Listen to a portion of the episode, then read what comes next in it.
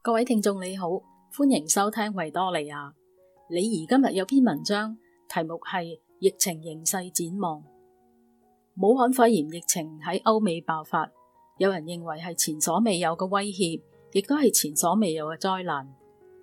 对美国嚟讲，有人估计所造成嘅人员伤亡同埋财产损失会超过二零零八年嘅金融海啸、二零零一年九一一恐怖袭击、一九四七年珍珠港事件、一九二九年大萧条，系美国内战之后一百六十年来绝无仅有嘅大劫难。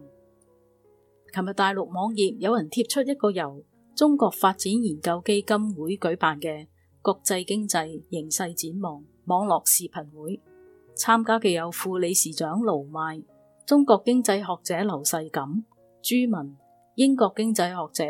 汇丰集团高级经济顾问 Stephen King、奥巴马时期嘅白宫经济顾问委员会副主席 Jason Furman。贴文总结各个专家嘅观点：一、呢一次疫情嘅影响系前所未有、空前巨大并长期持续；二、全球经济已经进入衰退，目前要做嘅就系避免大萧条；三、当前嘅资本市场理性反映咗目前嘅情况，但系会继续动荡。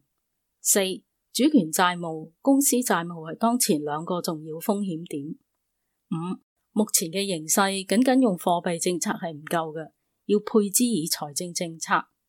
六、海外嘅疫情同锁国将严重影响中国嘅外贸。目前长三角、珠三角尽管复工率高达百分之九十以上。但系效率低，只有百分之三十左右，因为冇订单。七，中国全年百分之五点五 GDP 增长会有挑战，外贸贡献有可能由正变负。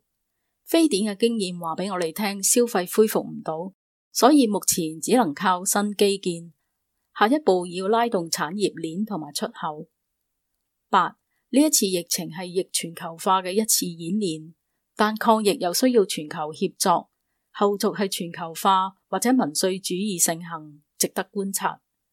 九，英国已经放弃全民免疫嘅做法，因为意大利嘅现实话俾佢哋听代价太高，已经转向美国嘅做法。年底前可能会有理想嘅治疗方案，但系疫苗去到出年，亦都可能一定时间内都冇疫苗。到某一个时刻。人类可能要喺停止经济活动所带嚟嘅痛苦，同新冠病毒共存所带嚟嘅痛苦之间做选择。十，美国大选好难预测，特朗普可能因为处理疫情不当而落败，亦都可能因为需要同疫情斗争，选民唔想换领导而连任。目前两党嘅重点都系抗疫。呢一次疫情从中国嘅隐瞒到开始公布，到全球大爆发。对好多国家嚟讲，特别系同中国有密切关系嘅国家嚟讲，系措手不及。美国、意大利、英国都有一阵混乱，措施亦都受到诟病。但系呢啲国家都胜在信息公开流通、言论自由，喺种种批评声音同埋他国嘅经验教训之下，对抗疫情逐渐走上正轨。美国发布全国紧急状态。出台一篮子嘅预测救助同埋扶持计划，初期检测无门嘅状况已经获得纠正。英国政府原本大胆采用放任策略，但系经过专家推算死亡人数到达二十五万人之后，约翰逊已经决定严加抗疫。西方各国嘅民情同政府配合，各种方案正在紧急讨论同埋启动。香港喺英美嘅留学生最多。如果佢哋喺早期嘅恐慌下选择返香港，当然应该尊重。